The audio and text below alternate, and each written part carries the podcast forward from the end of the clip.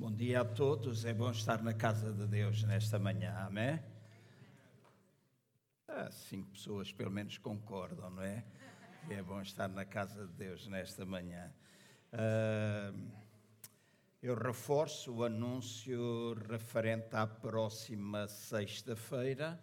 Ah, como já dissemos aos irmãos, uma vez por mês nós procuraremos estar sempre juntos. Decidimos chamar a estas sextas-feiras Pulsar do Coração uh, e tem a ver com o pulsar do nosso coração em relação à cidade, uh, também em relação à igreja, à nossa própria vida, etc. E que nós queremos uh, dedicar pelo menos uma sexta-feira por mês para termos aqui um tempo de intercessão, ativação profética. E quando nós falamos de ativação profética, tem a ver com a possibilidade de nós uh, colocarmos em ação as manifestações do Espírito Santo. Todos nós que estamos aqui somos cheios do Espírito de Deus e ao sermos salvos batizados com o Espírito Santo, há possibilidade de nós entrarmos numa outra dimensão também espiritual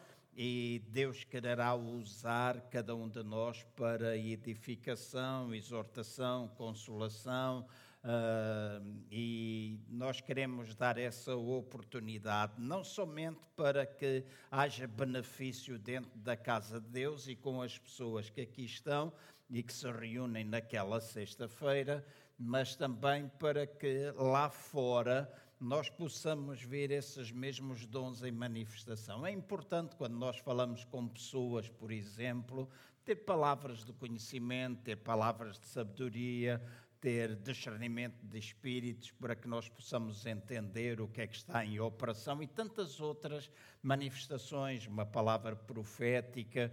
É importante nós nos ativarmos uns aos outros para que as manifestações possam acontecer. Para além da intercessão, para além do louvor, para além da adoração, nós queremos fazer isso à sexta-feira. Então, o meu desafio vai para todos os irmãos para que possam estar aqui e não somente vocês que estão a ouvir, mas alguns que eventualmente não estão aqui, que vocês poderão uh, ir contactando. Ao longo de três, este é o quarto domingo, nós temos vindo a falar acerca da influência na cidade. E no primeiro domingo nós falamos um pouco acerca da relação entre a cidade e o indivíduo. Nós, quando tocamos este aspecto, falamos um pouco acerca de como o indivíduo ou as pessoas vêm até à cidade e com ela se relacionam. A maior parte das vezes na cidade elas vão encontrando algumas dificuldades, a busca pela cidade muitas vezes é para melhoria das suas condições de vida. Uh, no entanto, a cidade também lhes causa alguns problemas e vimos um pouco essa relação, como é que o indivíduo e a cidade se comportam. No segundo domingo, falámos um pouco acerca da relação entre a cidade e a igreja. Pegámos no exemplo de Jesus, a quando da multiplicação dos pães, e vimos a forma como é que ele lidou com as multidões. E o exemplo de Jesus também deve ser o exemplo para a igreja. Nós focamos vários aspectos, entre os quais a necessidade de nós nos movermos de íntima compaixão por aqueles que estão perdidos, aqueles que estão longe de Deus. E a compaixão é alguma coisa que faz acionar os milagres de Deus e a compaixão por todos aqueles que estão à nossa volta, seja dentro das nossas casas, locais de trabalho, nossos vizinhos, aquelas pessoas com quem nós nos relacionamos no nosso dia a dia. No domingo passado iniciámos, eu disse que dividiria em duas mensagens. Iniciámos a falar acerca daquilo que, à luz das Escrituras, nós podemos perceber o que é que está por detrás de cada cidade. Nós olhamos normalmente para aquilo que é visível, mas à luz das Escrituras, nós fomos chamados à atenção e utilizamos a palavra de Apocalipse no capítulo 18 eh, para mostrar o facto de que, por vezes, para além daquilo que é visível, há reinos invisíveis que têm uma função de desumanizar o homem, de destruir o homem, de fazer com que o homem perca a sua identidade. Nós falamos de cidade, utilizamos a Uh, o exemplo da Babilônia, mas tantas outras cidades, à luz da palavra de Deus, chamam a nossa atenção para o facto de que por detrás delas, por detrás desse reino natural, há um reino espiritual maligno que tenta fazer com que o homem uh, se corrompa, o homem seja, como eu dizia há pouco, desumanizado. Enquanto Deus coloca valor no homem, o inimigo tenta fazer com que o homem perca esse valor. E depois focamos aos irmãos a necessidade da igreja perceber que carece do poder de Deus. Dissemos que uma das coisas fundamentais é para que uh, a igreja ou cada um de nós perceba e entenda que nós estamos cheios do poder de Deus. Ontem partiu para o Senhor um homem uh, que aprendi a respeitar, reverenciar, quando em 1989 uh, eh, passei pelo menos dois dias diferentes na sua casa. Muitos de vocês ouviram falar do evangelista Reinhard Bunke. Né? Ele esteve a realizar a Eurofire em 1990. Alguns de vocês eventualmente não teriam nascido ainda nessa altura, mas Reinhard Bonke faleceu ontem, partiu para o Senhor, deixando a sua mulher, três filhos e oito netos. Mas uma das coisas que apreciei muito e aprendi muito com ele e outra pessoa que me marcou muito também foi o evangelista Peter Pretórios, que faleceu há um ano e meio, mais ou menos, atrás. Dois homens que era impossível nós estarmos perto, de, perto deles sem deixarmos de sentir da parte deles uma compaixão pelos perdidos. Eu lembro-me do irmão Renard Bon, que naquela altura que apareceram os primeiros tablets, né? Antigamente havia aqueles computadores grandes, grandes ecrãs, aquelas colunas enormes, e na altura que apareceram os primeiros tablets, eu lembro-me de ele aparecer com um em casa, ele estava super, super entusiasmado, e eu pus-me ali à volta dele, juntamente com mais duas ou três pessoas, e pensámos que ele iria falar muito acerca do tablet, aquela inovação toda, mas em todo o tempo que ele esteve com aquele tablet na mão, ele só falava de como é que o poderia utilizar para ganhar pessoas para Jesus.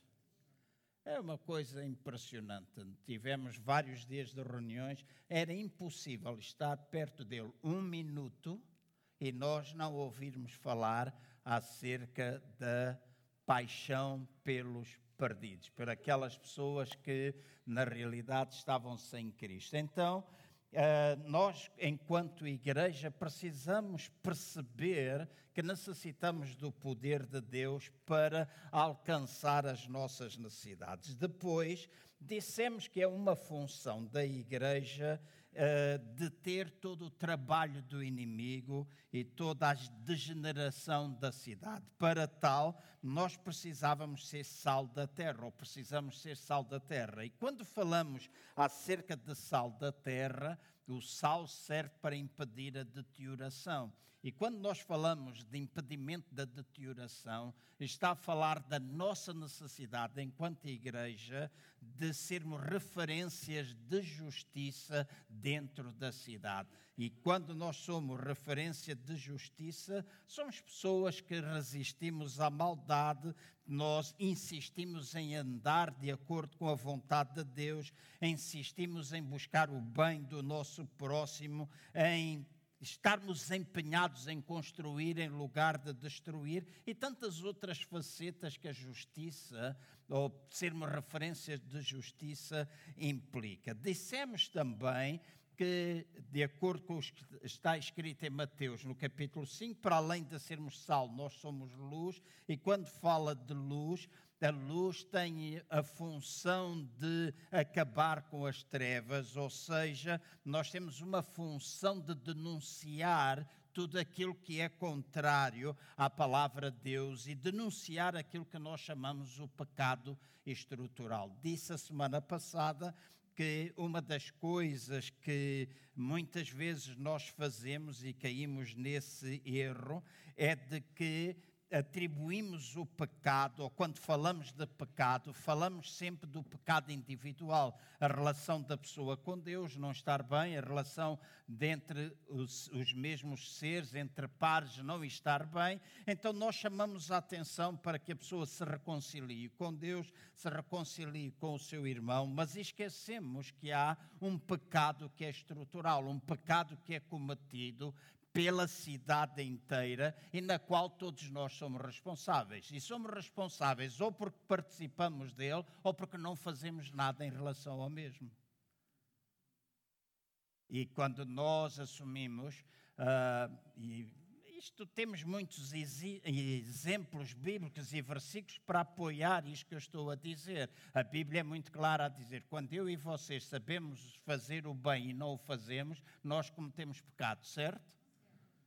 Então, se nós somos incapazes de denunciar aquilo que é o pecado da cidade, e o pecado da cidade é visto através de muitas formas, quando, por exemplo, leis injustas são, aprov são aprovadas, quando algumas coisas são cometidas e tem a conivência de tanta, tanta pessoa, inclusive as nossas autoridades, quando as nossas autoridades se corrompem e há toda uma corrupção e o nosso país uh, tem estado debaixo desta onda em que tanta coisa encoberta está vindo ao de cima e que mostra que há corrupção na nossa liderança, na liderança do nosso país, e nós não podemos simplesmente aceitar esse facto sem dizer alguma coisa. Não tem a ver com opção política que nós possamos ter, porque não importa, cada um de nós que está aqui é livre, eu sou livre, normalmente eu voto, tenho as minhas convicções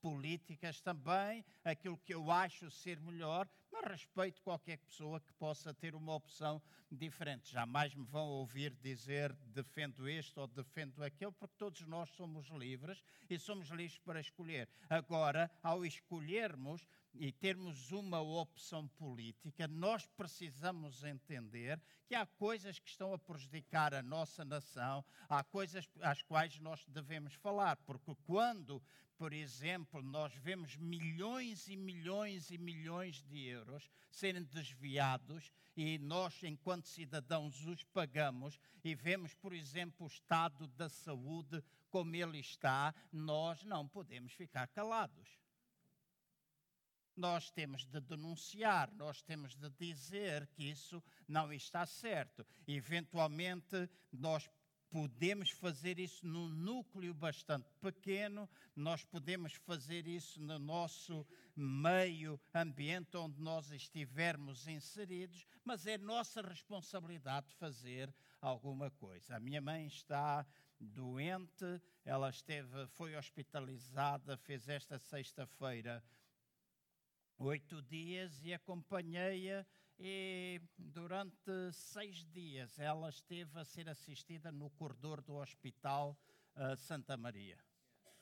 E juntamente com ela estavam dezenas e dezenas de pessoas. E eu olhava, a maior parte daquelas pessoas idosas, não é assim? Eu olhava para aquelas pessoas abandonadas, a maior parte das vezes sem ter um enfermeiro ali perto. Nós chamámos, estivemos duas horas e meia à espera que a enfermeira dissesse quais foram os resultados que em três dias estiveram a fazer e foram empurrando. Ah, agora não podemos porque vamos mudar o turno. Ah, não há médico nenhum aqui no fim de semana, há um médico simplesmente que está de plantão a todo o hospital, nós não podemos dar informações. Então, temos uma pessoa com 87 anos de idade num corredor, juntamente com ela muitas outras pessoas de idade, ali e nós não podemos. Então, nós não podemos ficar calados, nós não podemos dizer, ah, está tudo bem, não é? Mas temos de ter uma voz, temos de dizer, nós não concordamos com isso, nós não podemos concordar que as pessoas possam viver assim, não é? Devemos orar. Se nós não temos voz, se nós achamos que não podemos fazer por esta ou aquela situação, nós somos chamados a ser intercessores. E este é aquilo que eu quero focar nesta manhã, que é uma outra postura que a igreja precisa ter. Não somente ter poder, de ser profeta, não é assim, porque sendo sal e luz, nós somos profetas na nossa nação, mas nós também precisamos assumir uma postura de intercessores. E quando somos intercessores, nós colocamos-nos entre o homem e Deus. Nós colocamos entre a necessidade da pessoa e Deus que é capaz de solucionar todas as situações. Então, para nós sermos intercessores, nós precisamos perceber o que é que acontece à nossa volta. Nós já dissemos que quando estamos neste bairro ou estamos nesta zona da cidade, não perdemos de vista a cidade toda. Estamos no início do Conselho de Louros, mas estamos às portas com a cidade de Lisboa e para mim cidade é toda esta zona envolvente em qualquer lugar onde nós possamos estar, nós somos chamados para perceber o que é que está a acontecer e qual é a ação que o inimigo está a ter.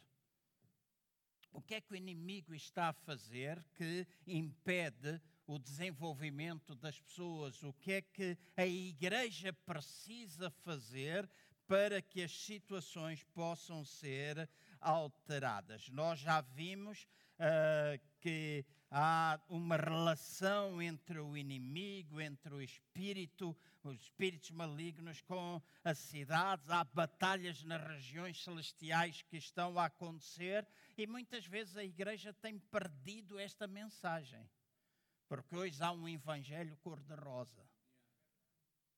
Há um evangelho cor-de-rosa, um evangelho em que parece que a única coisa que conta é o nosso bem-estar. Mas a Bíblia promete-nos de facto uh, vitória, mas também fala acerca das lutas que nós enfrentamos. Certo? Então, nós podemos ter vitória, e graças a Deus porque temos vitória, nós acreditamos que podemos caminhar uh, prosperando, caminhar em vitória, mas também vamos encontrar muitos versículos que falam que às vezes nós não temos dinheiro.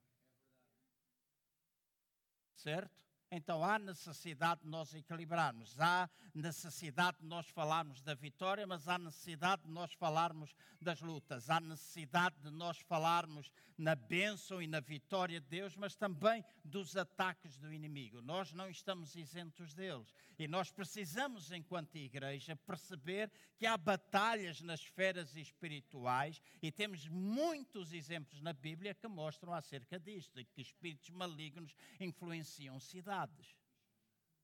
E então nós precisamos, enquanto intercessores, partir para a batalha, partir para um trabalho em que isso é feito, em que nós combatemos as hostes espirituais da maldade e nós combatemos em nome do Senhor Jesus. Não em nosso nome, não em nome da nossa igreja, mas nós combatemos essas forças em nome do Senhor Jesus.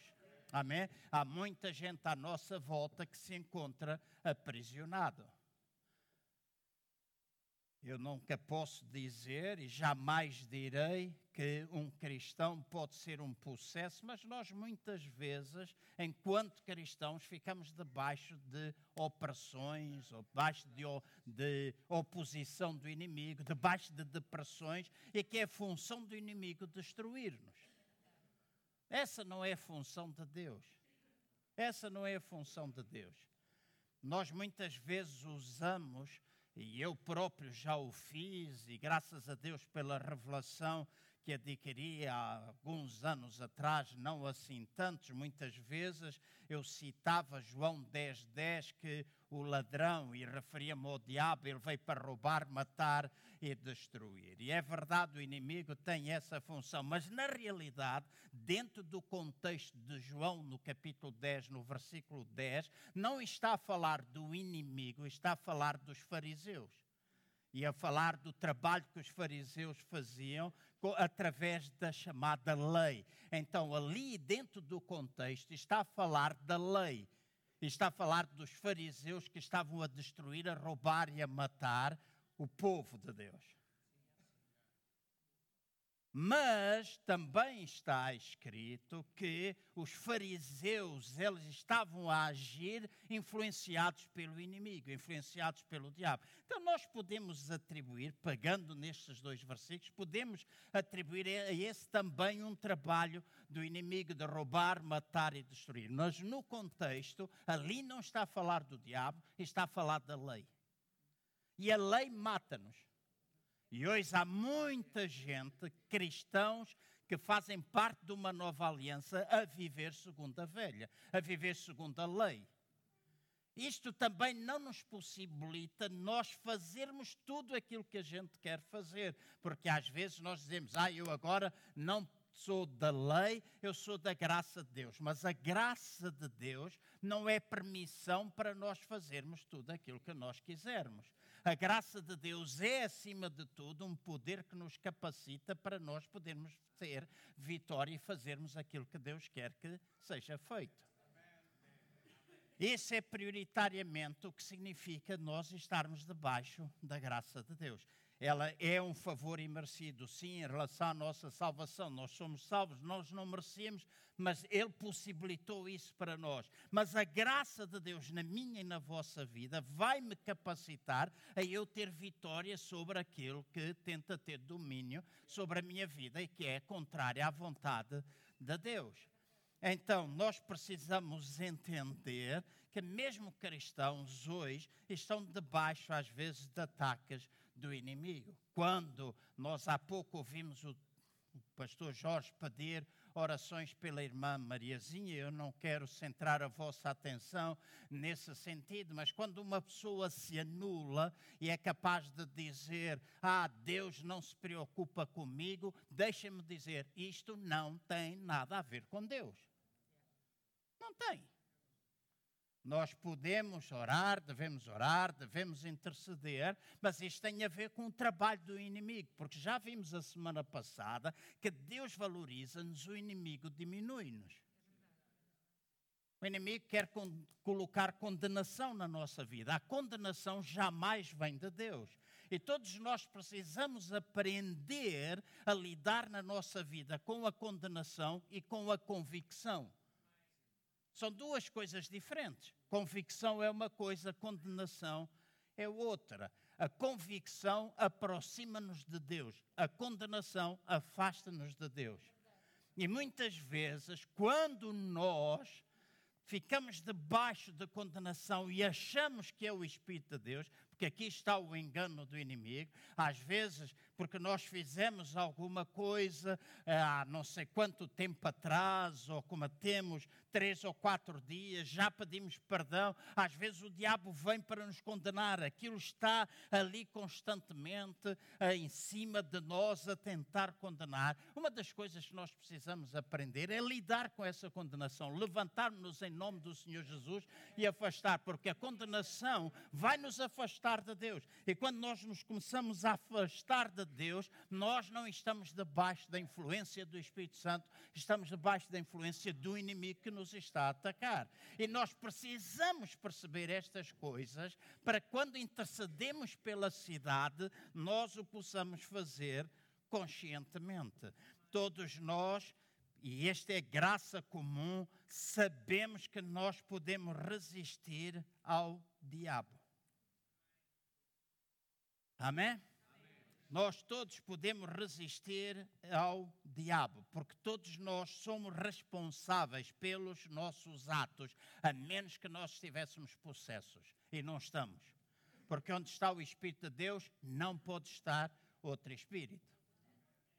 Amém? Então, nós todos podemos resistir ao diabo e nós muitas vezes uh, pensamos que há algumas proposições que parecem transformar o homem numa vítima do diabo. E isto não é uma verdade bíblica.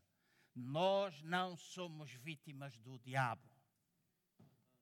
Ele não tem domínio sobre nós. Nós temos domínio sobre ele, em nome do Senhor Jesus. E é a mim e a ti que compete dominar essas situações na nossa vida. Em determinada altura, Deus disse a Caim, e os irmãos poderão ler isso na palavra de Deus. Deus disse a Caim: A ti cumpre dominá-lo. A ti cumpre dominá-lo. É a mim e a vocês que cumpre a tarefa de nós dominarmos o pecado. E às vezes nós, e todos nós que estamos aqui, temos essa sensação, encontramos dificuldades. Todos nós que estamos aqui, e eventualmente numa ou noutra área, temos maior fragilidade do, do que noutras, certo? Porque se temos aqui alguém que diz que não batalha em nenhuma área da sua vida, eu quase que me atrevo a chamá-lo de mentiroso. Porque todos nós que estamos aqui temos uma ou outra área que eventualmente ainda não alcançamos vitória. E às vezes essa vitória não surge, ou deixem-me pôr assim, à medida que nós vamos crescendo em Cristo, há situações que outrora para nós eram coisas normais, mas porque agora nós estamos mais perto de Deus, essas coisas deixam de ser normais. E nós começamos a percebermos que precisamos afastar-nos delas para que possamos atingir uma dimensão de maior proximidade e intimidade com Deus. E quanto mais íntimos nós formos dele, mais sensíveis nós estamos àquilo que ele tem para dizer a cada um de nós e sensível para dizer em qualquer lugar onde nós estivermos. Amém?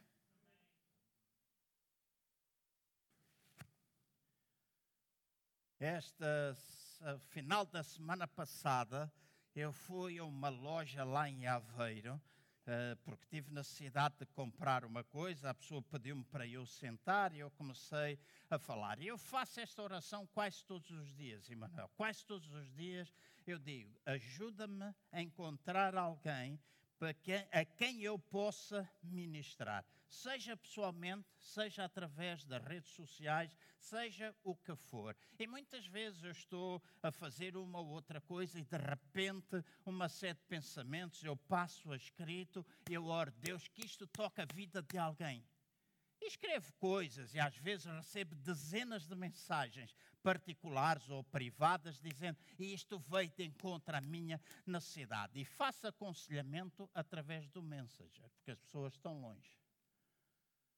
Outras vezes eu digo, Deus, mas dá-me pessoas pessoalmente. E começo a falar com uma senhora e apercebo-me que ela estava a ter alguns, uh, alguns problemas e Deus disse-me: partilha um pouco da tua vida. E eu partilhei um pouco da minha vida, e de repente aquela mulher agarra na minha mão e disse: Você é uma bênção estar aqui ao pé de mim, e começa a chorar. Eu estou a contar isto aos irmãos para dizer que, à medida que nós procurarmos ter maior intimidade com Ele, mais sensíveis nós vamos ficando e mais nós podemos ministrar às pessoas da cidade.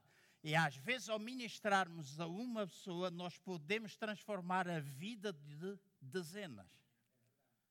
Porque aquela pessoa tem influência sobre outras pessoas, ela, ao ser transformada, muitos outros serão transformados. E para tal, nós precisamos perceber o nosso papel de intercessores, de nós estarmos neste meio, dominando o pecado na nossa vida, dominando aquilo que nos aflige, mas também percebermos que Deus está à procura de verdadeiros intercessores. E às vezes nós criamos uma ideia que a intercessão ou os intercessores são um grupo de irmãos da igreja que são chamados, e nós chamamos este é o ministério da intercessão. Deixem-me ser muito claro com os irmãos: todos nós que estamos aqui sentados e que somos salvos, nascidos de novo, somos chamados a ser intercessores não há um ministério especial, há uma vida que é a vida de um cristão nascido de novo e que é chamada para interceder. Então, esta é uma chamada que Deus dá a cada um de nós. Há irmãos que às vezes têm um peso especial, a quem Deus usa, a quem acorda de noite, a quem faz. Eventualmente, isso não acontece com toda a gente, mas nós, enquanto igreja, somos chamados para ser intercessores. Somos chamados para estar na brecha, somos chamados para nos, nós lutarmos, intercedermos pelas nossas autoridades, autoridades que trabalham, como eu já disse, muitas vezes de forma negativa, são desonestos. Vemos às vezes até profetas e lemos isto eh, basta nós prestarmos atenção. Hoje há muita mistura, tal e qual como já existiu no nosso país e às vezes vai se afastando, mas às vezes há muita mistura entre religião e política. No nosso país, ainda hoje, nós temos coisas que estão abrangidas pela concordata. Então, quando nós dizemos que há uma verdadeira liberdade religiosa, não há uma verdadeira liberdade religiosa, porque há direitos para uns que não são para todos. Então, nós precisamos denunciar isso, nós precisamos, enquanto igreja, levantar, precisamos ser voz, nós precisamos chamar a atenção das pessoas neste sentido. Em muitos outros países, o Brasil é um país que a corrupção graça no meio das autoridades, mas também graça no meio da igreja em que gente, muitas vezes, em que pastores estão ao serviço de partidos políticos e fazem tudo aquilo que eles quiserem, que se levarem uma igreja a votar no partido A, têm a garantia de que vão ter as suas necessidades supridas. Então, quando esta mistura, quando esta corrupção, quando esta, este ato de misturar as coisas e estar presente, nós, igreja, perdemos a nossa efetividade. E nós precisamos levantar-nos para interceder, para que nós possamos ter autoridades que sejam justas, autoridades que fazem leis corretas. Nós precisamos de ter, eh, ser uma voz e colocar na presença de Deus, clamando por misericórdia na nossa nação, para que a ira de Deus não seja dispersa, desperta e nós possamos, na realidade, ver aquilo que Deus quer que seja visto, em que toda a indignação possa sair, ou que, cá, que está sobre uma cidade possa sair, independentemente de todos os seus erros. E para tal, nós precisamos ser intercessores.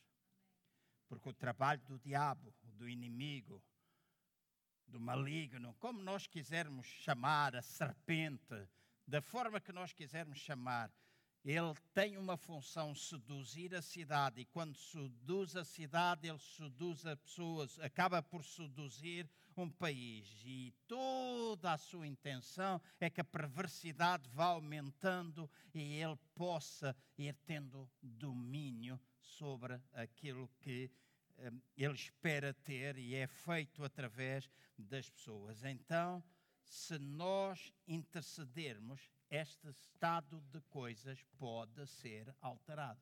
A menos que nós não acreditemos que há poder nas nossas orações. E há poder nas nossas orações. Há poder nas nossas orações. Lembram-se da passagem de Sodoma e Gomorra? Houve intercessão. Eu tenho a certeza que se houvesse 15, Deus não destruiria, porque Ele foi capaz de interceder. Havia simplesmente oito pessoas justas ali no meio daquela cidade e foi necessário a destruição. Então, deixem-me dizer: há poder quando nós intercedemos, há poder para que coisas possam ser alteradas. Não alteramos Deus, nós não compramos Deus, mas muitas vezes os seus planos podem ser alterados porque nós intercedemos, nós colocamos com compaixão, com amor pela cidade, nós colocamos entre elas e Deus e pedimos que haja misericórdia de Deus, haja intervenção de Deus e que a vida das pessoas possa ser transformada e em vez de caminhar em direção à perdição, elas possam caminhar em direção ao reino dos céus, ao reino de Deus. E essa é a nossa responsabilidade. Se eu e os irmãos quisermos que a nossa cidade seja salva, ou seja transformada e seja uma cidade que se volta para Cristo, nós precisamos interceder por ela. Há pouco falei de Reinhard Bunke. Reinhard Bunke dizem mais ou menos as estatísticas que durante os 30 e tal anos do seu 30 e tal não, 40 e tal, 50 anos do seu ministério que ele começou, creio que em 1967 e faleceu agora, durante estes anos todos, cerca de 79 milhões de pessoas aceitaram Jesus Cristo como Senhor e Salvador no continente africano. E em África há muitos países, muitos países em que aquilo que governa é Deus. Amém? Temos muitos presidentes salvos, nascidos de novo, e que não e que afastaram o povo da corrupção. Eles próprios se entregaram à justiça e nações estão a ser transformadas pelo poder do evangelho. A mesma coisa pode acontecer com a nossa nação. A mesma coisa pode acontecer com a nossa nação. E eu não estou a dizer que nós não tenhamos de ter, alguns anos atrás, eu lembro-me de ter sido feita no, no Hotel Marriott, antigamente tinha um outro nome, ainda era do tempo que estava o outro nome, mas o Marriott ali perto do estado era o Hotel Penta. No Hotel Penta, perto do estado universitário, lembro-me que houve uma grande conferência convocados líderes porque alguém estava a ter a intenção de criar um partido político cristão. Eu fui daqueles que falei que levantei, eu disse, eu não preciso de um político, de um partido político cristão, até porque aquilo que era a nota principal naquela discussão era ter uma voz dentro do parlamento que fizesse ou que lutasse pelos nossos direitos. Nós não precisamos que ninguém lute pelos nossos direitos. Eu perguntei qual é o nosso plano para a saúde. Qual é o nosso plano para a economia? Então não vamos ser estúpidos pensando porque sermos cristãos nós vamos governar este mundo. Chegará um dia que todos nós reinaremos. Certo? Mas não vamos pensar que a nossa tarefa é uma tarefa de criar um partido cristão. Um partido cristão, deixa-me dizer assim, eu dou-vos a garantia que no momento em que ele é criado, passados cinco anos, está tão corrompido como os outros por causa da ganância do ser humano. Então, nós não precisamos de um partido cristão, nós precisamos de autoridades que sigam e que tenham temor ao Senhor. E para isso, nós precisamos colocar-nos na intercessão. Porque Deus pode mudar todas as coisas. Amém? Nós podemos ver essas coisas alteradas. Então, se nós queremos ganhar as nossas cidades, nós precisamos, para além de todo um papel de profeta, de sermos sal, de nós sermos luz, de nós influenciarmos a cidade através da nossa vida, tendo uma atitude de serviço, uma postura de nós buscarmos aqueles que estão marginalizados, de nós buscarmos aqueles que são explorados, de nós buscarmos aqueles que estão afastados da sociedade, tentando ajudar essas pessoas, tentando levantar estas pessoas, tentando servir essas pessoas, então nós poderemos ver mudança. E isto começa quando nós começamos a interceder por eles. Por isso eu disse, quando nós viemos para aqui, numa das minhas primeiras pregações, eu disse que o novo de Deus vai, vai passar por nós percebermos que uma das nossas chamadas é o altar. Uma das nossas chamadas é o altar, é nós começarmos a orar, é nós começarmos a olhar para as coisas, nós não pensarmos em igreja simplesmente no suprimento das nossas necessidades, mas pensarmos a igreja no sentido que nós somos chamados para nos voltarmos para as pessoas. A igreja tem estado demasiado voltada para dentro. E é verdade aquilo que eu vou dizer agora. As estatísticas assim o provam. Hoje a maior parte das igrejas que vão surgindo surgem da divisão das outras. E não é do conquista daqueles que se encontram perdidos. Esta é a realidade que nós vivemos no nosso país. E nós precisamos voltar a abrir os nossos olhos para perceber que há um mundo perdido, há gente marginalizada, há gente alcoólica, há gente que se prostitui, há gente que está perdida, há gente que está caída. E nós, igrejas, somos chamados a fazer alguma coisa nesse sentido. Eu vou um pouquinho mais longe e falo a esta igreja também, enquanto pastor dela. Quanto é que nós vamos separar do nosso orçamento para fazer evangelismo? Porque nós separamos para a aparelhagem nova, separamos dinheiro para o novo projetor, nós separamos dinheiro para tudo isso, mas nada dessas coisas tem valor se nós não nos voltarmos para alcançar pessoas e não utilizarmos estes meios para alcançar pessoas. Nós não pagarmos naqueles que têm dons para alcançar pessoas for simplesmente para encher a nossa barriga, fazer com que nós possamos ficar satisfeitos agora, nós temos anúncios assim. Vamos usar a nossa tecnologia para alcançar pessoas, para tocar na vida das pessoas.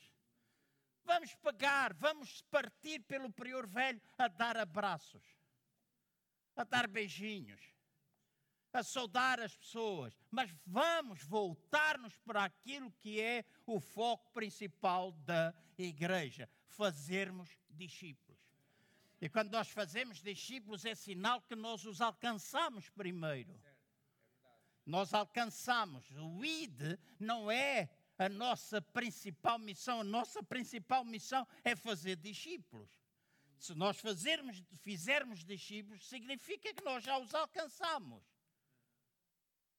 Então vamos utilizar tudo aquilo que está ao nosso meio. Esta semana publiquei no Facebook um pequeno vídeo, acho que se chama Estrelas de Natal. Alguém produziu um vídeo com alguns animais e relata o mistério de Natal.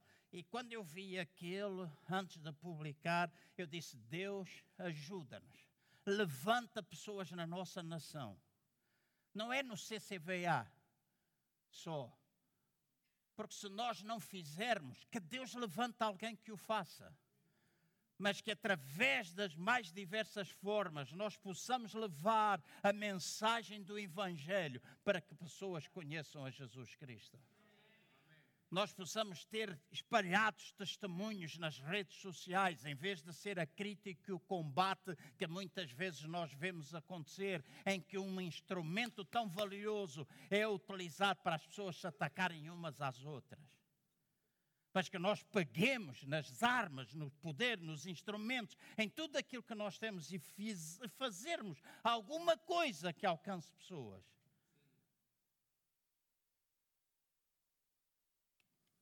Nós precisamos pensar em todas essas pessoas. E deixem-me, nesta manhã, dizer alguma coisa que me é particularmente, uh, é particularmente sensível para mim. Em 1985, quando Deus disse que eu iria pastorear, numa reunião de oração, eu estava com seis ou sete pastores, todos os meses nós nos juntávamos para interceder pela nação. Começámos seis e chegámos a ser 42.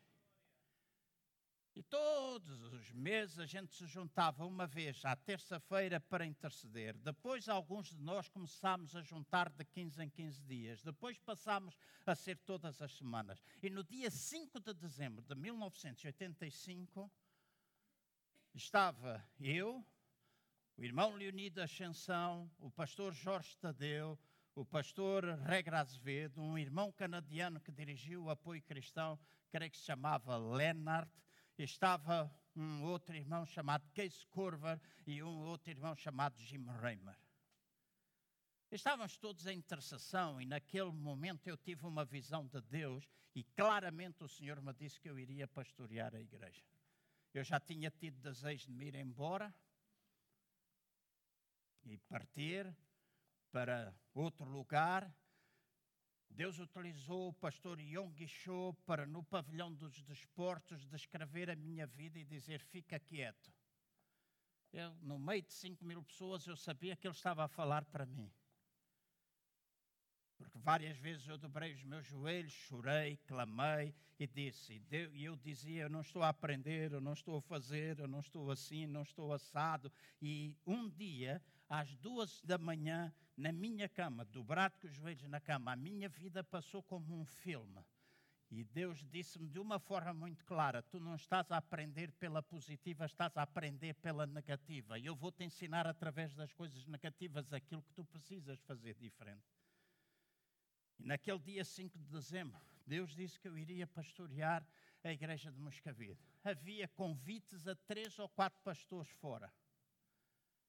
Dois iam ser escolhidos no dia uh, qualquer coisa de março, no culto de ceia de março. Dois iam ser postos à votação. Sem ter aberto a minha boca, ou algumas pessoas se levantaram, pediram autorização e disseram à igreja: Nós queremos que o pastor que está cá dentro. Há um irmão chamado Cunha que naquele culto se levantou e disse: Eu creio que é o Joãozinho. Assim me chamavam eles pela diferença de idade. Eu tinha recebido isso no dia 5 e Deus deu-me algumas indicações e ainda hoje eu faço. Ando sempre com papel, lápis na minha secretária, no meu, na minha mesinha de cabeceira, no meu carro, porque Deus disse a qualquer altura eu posso falar contigo e eu quero que tu escrevas. Hoje a gente tem os telemóveis, às vezes eu escrevo no telemóvel, mas ainda gosto mais da esferográfica e do papel.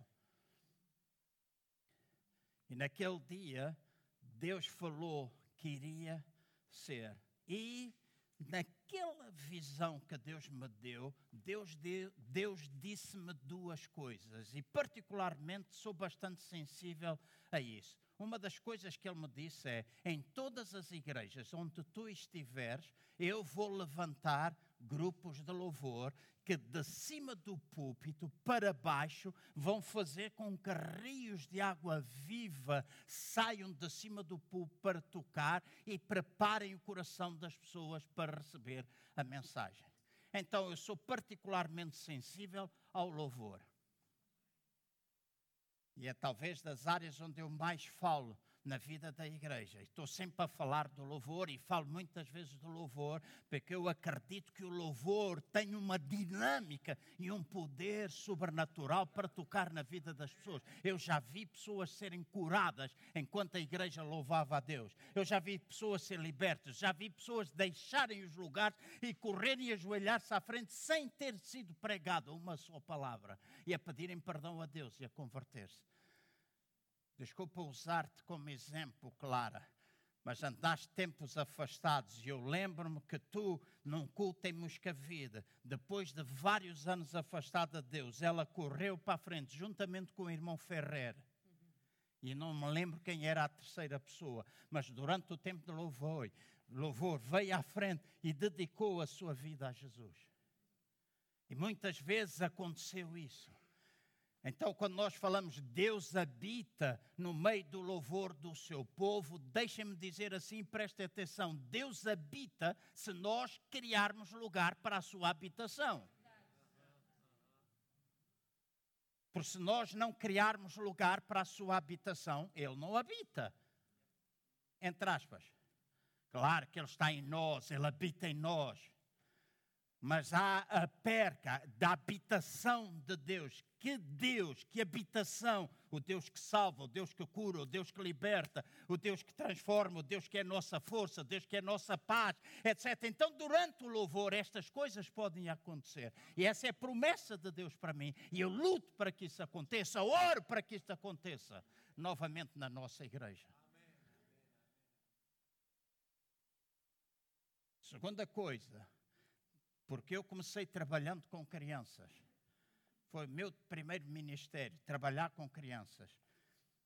Primeira, primeira reunião evangelística foi na Junta de Freguesia, sal, na Sala de Cultura da Junta de Freguesia de Moscavide, para ver um filme que era uma cópia da Eide. Vocês devem se lembrar que eles são mais crescidos. Havia a Eide.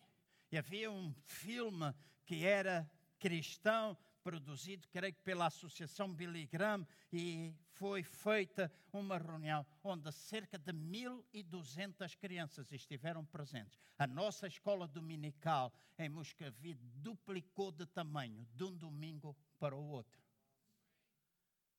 Chegámos a fazer duas escolas dominicais domingo de manhã. Então, uma coisa que me é particularmente sensível é as crianças. Eu oro para que pais tenham filhos nesta igreja. Verdade? Hoje há um medo terrível de se ter crianças. Hoje há um medo que não se pode ter. Hoje há um medo, ai, se a gente não tiver, ai, se a gente não tiver dinheiro, ah, se a gente, deixa-me dizer, a gente nunca vai ter dinheiro. Se pensarmos assim, nunca vamos ter dinheiro. Mas uma coisa eu digo: quando eles vêm, nós temos dinheiro. Nem que tu te sacrifiques, algumas vezes. Eu cheguei a ter quatro dias a beber água com a Ana Cristina, a minha primeira mulher que faleceu. Cheguei a estar quatro dias a beber água e a comer pão para que as minhas filhas tivessem comida. E eu aguentei e elas comeram. Então sempre vai haver suprimento na nossa casa. Sempre. Então não vamos ter medo. Mas vamos pegar nas crianças que nós temos. Vamos pensar nas crianças deste bairro está inundada de crianças. Inundada de crianças esta zona. Na cidade, vamos pensar em alcançar esse grupo, essa faixa etária, porque Deus, em várias situações, Ele pega em exemplos. No Evangelho segundo São Mateus, no capítulo 18, entre o verso 1 e o verso 14, está aqui Jesus a falar acerca de uma resposta que estava a, uma pergunta que lhe foi feita de quem é que era o maior no reino dos céus, diz que Jesus respondeu que o maior era aquele que se fazia como uma criança. Aquele que se humilhava diante dos outros. Então, de uma certa forma, ele comunicou que a criança simboliza aquilo que há de melhor na humanidade, aquilo que ele gostaria de ver reproduzido em todas as pessoas. Porque se tu disseres uma criança, e eu lembro-me que se eu dissesse a uma das minhas filhas, logo nós vamos comer um gelado, elas ficavam à espera que o pai logo levasse a comer um gelado. Isto é fé simples. E quantos de nós hoje temos esta fé simples? Olhamos para a palavra de Deus e não acreditamos naquilo que ela diz, por causa das nossas experiências, por causa das notícias que nós vamos ouvindo, por causa desta ou daquela situação, mas nós precisamos voltar a ser como crianças. E precisamos voltar a alcançar crianças, porque elas não serão a igreja amanhã, são a igreja hoje, é nova geração.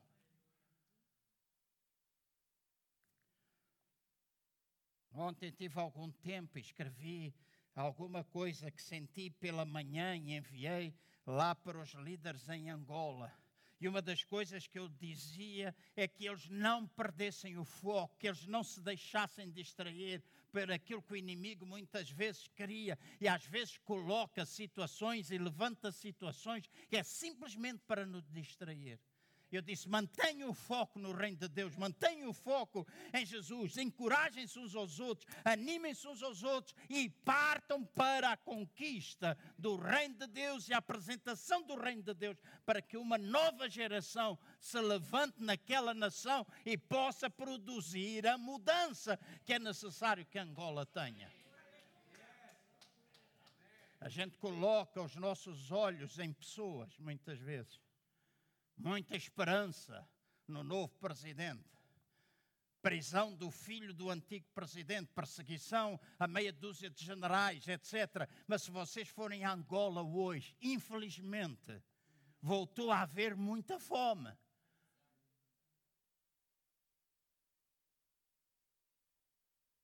A corrupção continua.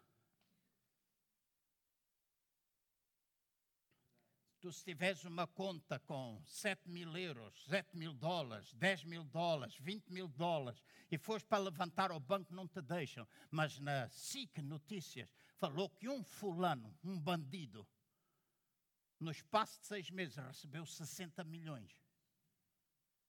E mais o nome de não sei quantos que foram dados. Então, para aquele que tem lá uma miséria de dinheiro, não consegue mas para uma, uma série de pançudos e pançudas. É, há dinheiro, todo o dinheiro disponível. Lavando através das offshores na Guiné e noutros países, em Cabo Verde, etc, etc, etc. Então há uma nação que precisa que uma nova geração se levante e uma nova geração, eu não estou a, escolher, a, excluir, a excluir as pessoas de mais idade, eu estou a incluir toda a gente. Porque em Cristo há uma só geração.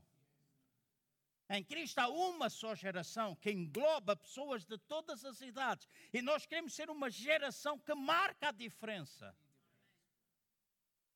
Então, ali precisa de haver uma nova geração que se levante, uma geração na igreja que se levante e possa trazer, inundar a cidade de justiça. Isso começa nos nossos locais de trabalho, começa nas nossas escolas, começa nós, quando nós somos alunos, começa quando nós somos patrões, começa quando nós estivermos num lugar qualquer de liderança ou de influência. É ali que começa. Nós precisamos voltar a ver isso. Nós precisamos voltar a ver crianças nascerem.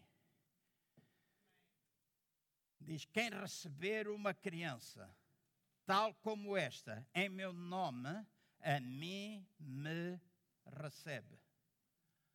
Então, quando nós pensamos nas crianças, nós precisamos pensar nelas colocando o valor que Deus colocou sobre a sua vida.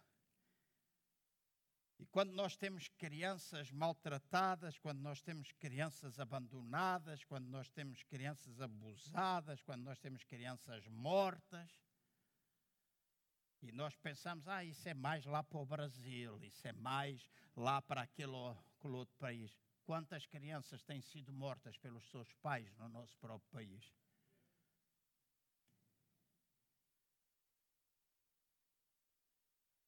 Se nós fizermos uma dessas crianças tropeçar, nós estamos a pecar.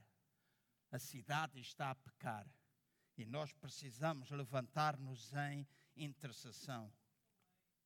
Nós precisamos levantar-nos e intercedermos pelas crianças do nosso país. Nós precisamos interceder por todas aquelas pessoas que estão afastadas de Deus e que precisam voltar para o seu reino. Então, quando nós alcançamos a criança, nós estamos a ter atos heróicos e nós estamos a perceber tudo aquilo, estamos a avançar e a combater tudo aquilo que está por detrás, em que tenta tomar a vida das crianças. E todas as leis, tanta coisa que hoje está sendo criado e que é falado e que é dito quando nós falamos da identidade de género, quando nós dizemos que eles vão escolher quem vão ser daqui a um tempo, nós estamos debaixo da influência do maligno se nós vamos para esse tipo de leis. Nós amamos todas as pessoas. Se vocês não sabem, eu vou dizer. Eu convivo com algumas pessoas que são homossexuais. Tenho alguns amigos que são homossexuais. Eu não concordo com as práticas deles.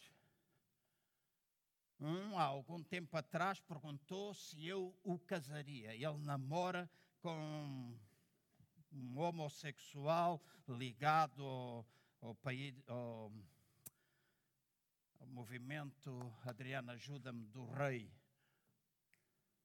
Não é republicano.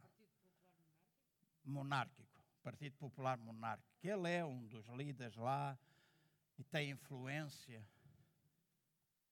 E perguntou-me se eu o casaria, porque eu sou amigo dele, eu falo com ele, cumprimento, dou-lhe um abraço, porque o facto de ele ser homossexual não me vai pagar nada. Nada. Escutem bem, não vai pagar nada. E por sua amiga, ele sabe que eu sou pastor, perguntou se eu fazia o casamento. Eu disse: não, o teu casamento eu não faço, porque vai contra as minhas convicções, aquilo que eu acredito que a Bíblia diz. Mas se tu quiseres, eu vou à festa do teu casamento e oro por ti e por ele.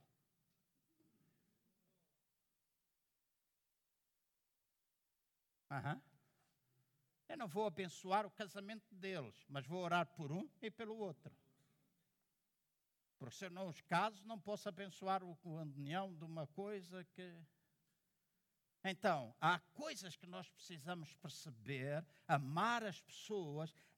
Eh, como igreja, nós precisamos ter as nossas portas abertas a todo tipo de pessoas.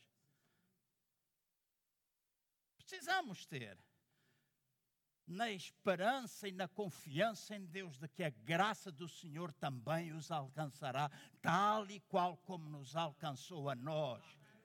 Nós não éramos melhores do que muitos deles são, daquilo que eles são. Então nós precisamos desse amor, nós precisamos dessa compaixão. Nós, enquanto igreja, precisamos começar a interceder em favor destas pessoas, interceder em favor das crianças, interceder em favor daqueles que são desfavorecidos e nós possamos, de alguma forma, ver estas pessoas transformadas.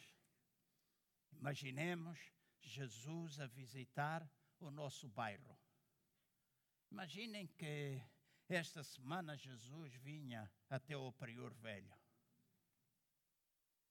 o que é que Jesus ia fazer? Já imaginaram? O que é que Jesus ia fazer aqui? Ia curar a sogra de alguns? Ia abençoar crianças? Ia dar vista a quem não vê? Ia abraçar aquele que precisa sentir-se amado? Iria falar àquele que estava embriagado, iria expulsar demónios daqueles que estavam possessos. Imaginem o que Jesus faria. E nós somos o corpo de Cristo. Se Jesus faria isso, então nós somos responsáveis também por fazer isso. Nós somos responsáveis por levar esta mensagem até às pessoas. E nós todos, irmãos e irmãs, precisamos ter esta consciência. E que Deus me ajude a mim e que Deus ajude os irmãos neste sentido. Que Deus me ajude a mim e que Deus ajude os irmãos neste sentido que nós não tenhamos igreja como um lugar onde nós simplesmente vimos para louvar e sentir-nos bem, irmos lá para fora e dizer que tivemos um bom tempo. Isso é importante, é bom termos bons tempos aqui dentro. É bom a gente amar-se, é bom a gente encostar, é bom dar um beijinho, é bom dar um abraço, é bom a gente comer, comer um pão com queijo fresco e um sumo de laranja, como eu comi esta manhã. É bom, tudo isso faz, faz falta estabelece laços entre nós, cria laços, relacionamentos entre nós, aproxima-nos uns dos outros, mas ao aproximar-nos uns dos outros é para que nós sejamos corpo e cada um de nós possa cumprir a sua função. Cada um de nós cumprir a sua função. Que haja mais sentido de compromisso. Compromisso em estarmos na casa de Deus só porque está frio. Eu não pude vir no final da semana e amanhã tem reunião, vim sozinho hoje. Que a minha mulher amanhã tem de estar em Aveiro. E apanhei o caminho todo com nevoeiro. Todo. A altura quase que não via a parte da frente, até que houve uma carrinha Volvo que passou por mim a 160 e eu colei-me atrás dela. Eu disse: não vou perder de vista.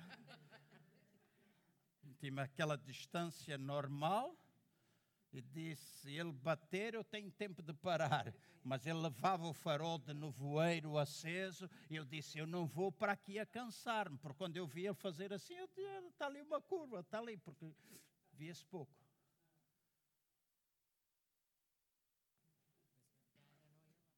Não, é, é isso mesmo. A mulher viesse lá, se calhar eu não. Ela dizia: Por que, que tu estás a ir atrás dele? Deixa eu ir embora. Eu disse: Vou só apanhar a boleia.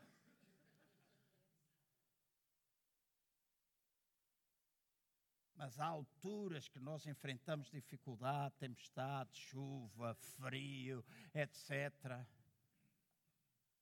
No meio da viagem ela ligou-me a perguntar: Tu vais bem? Que ela disse: Como é que tu vais para baixo? Esta noite dormi três horas e meia outra vez. E não consegui dormir mais. Ela disse: Como é que tu vais para baixo? Eu disse: Eu vou bem, estou bem desperto. Ela ligou: Tu estás bem desperto? Eu disse: Estou bem desperto. Está um nevoeiro do caneco, mas vou aqui atrás de um. Graças a Deus que ele apareceu cedo. Então, nós todos, eu, eu disse, uma coisa está a acontecer, estou cheio de frio. Eu já tinha a temperatura a 23 no carro, não queria subir mais com receio, porque quando está muita calor a gente adormece. E o frio ajuda-nos a manter acordado. Virei o ar-condicionado para a cara e disse, ah, vai bom. Então, nós todos temos circunstâncias, temos adversidades, temos problemas, etc. Mas, irmãos, é importante nós estarmos juntos. É importante nós cuidarmos daqueles que não podem estar. Hoje eu já dei voltas à minha cabeça enquanto estava aqui e olhava. Eu disse: quem é que falta hoje? E consegui me lembrar de cinco, dez pessoas, mas não consigo lembrar-me de mais, porque a cabeça também estava centrada na pregação. Mas a tua cabeça pode, hoje tu podes dizer: falta este, faltou aquele, etc. Logo, amanhã, está tudo bem. O que falta? O que é que se passa? Nós ampararmos, nós sermos corpo, nós estarmos interligados, intercedermos uns pelos outros, porque intercedemos pelos perdidos, mas intercedemos uns pelos outros também. E hoje falta muita gente.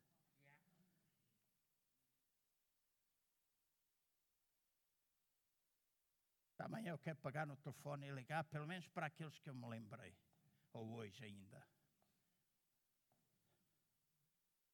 Mas tu podes fazer o mesmo podes ajudar, podes incentivar, podes fazer isso. Intercedemos uns pelos outros e intercedemos para aqueles que estão lá fora. E vamos pensar nas crianças, na nova geração. Vamos pensar nos idosos. Desde domingo eu tenho orado mais intensamente, tenho lido algumas coisas, tenho procurado inteirar-me um pouquinho mais acerca das necessidades das pessoas de terceira idade.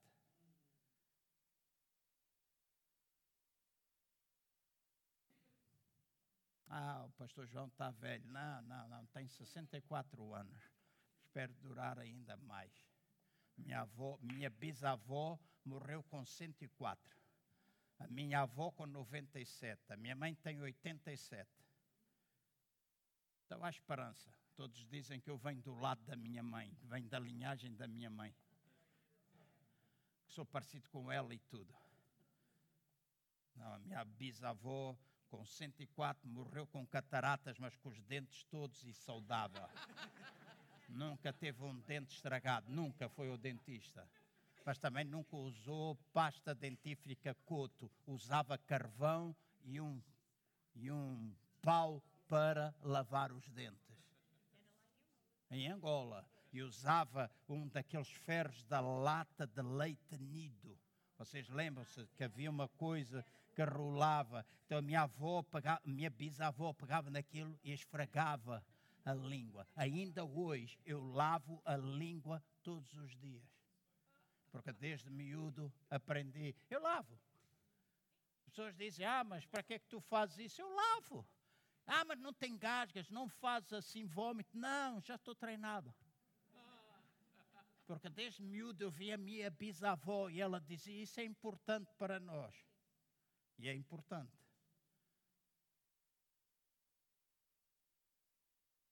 Tirar as bactérias. Depois casei. A minha mulher todos os dias me pergunta quando eu fui para a cama: já lavaste os dentes?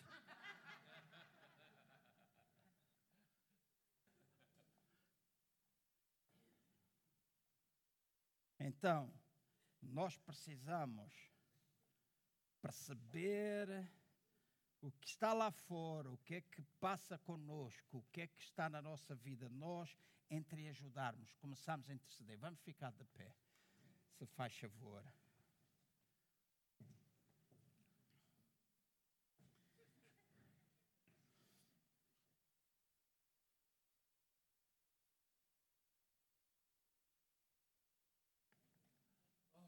Irmãos, Vamos interceder um pouco. Deixem-me lembrar-vos algumas coisas que eu disse. Só a intercessão é capaz de deter a mão de Deus. A intercessão nós precisamos fazê-la com amor, com compaixão. Nós intercedemos porque compreendemos que Deus não quer que ninguém se perca.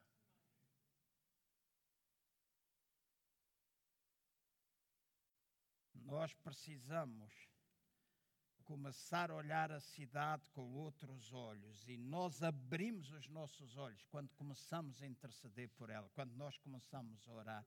É na intimidade com Deus que nós vamos ficar mais sensíveis. Disse-vos isto no princípio.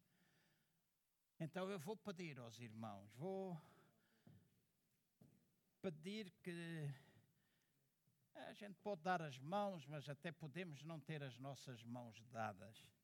Mas eu vou pedir agora que os irmãos que estão aqui, em português ou em línguas, possam trazer até vós a nossa cidade, Lisboa Olivais, Moscavide, Prior Velho, Encarnação, Quinta do Morgado, Bar de Alvalade, seja o que for. Portela, Marvila, Parque das Nações, Pensa na nossa cidade, pensa nos nossos bairros. E em português ou em línguas, tenhamos um tempo para interceder. Pensa nas crianças. Pensa nas pessoas carenciadas, pensa nas pessoas necessitadas, pensa naqueles que estão a precisar de uma palavra, pensa nos idosos que estão abandonados. Pensa naquelas pessoas que não têm ninguém.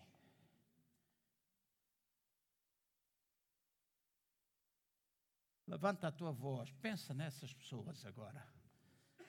Interceda, em nome do Senhor Jesus. Intercede por essas pessoas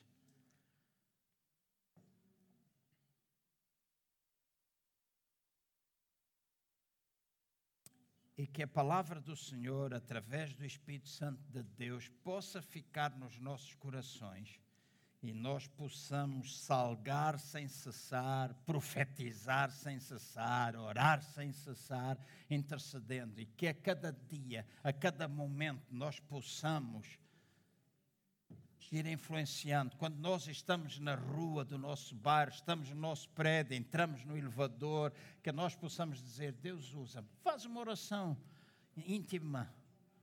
De manhã, quando tu acordas, quando andas pela rua, diz: Deus, ajuda-me a ser. Ah, mas talvez uh, a pessoa não venha à igreja é de muito longe.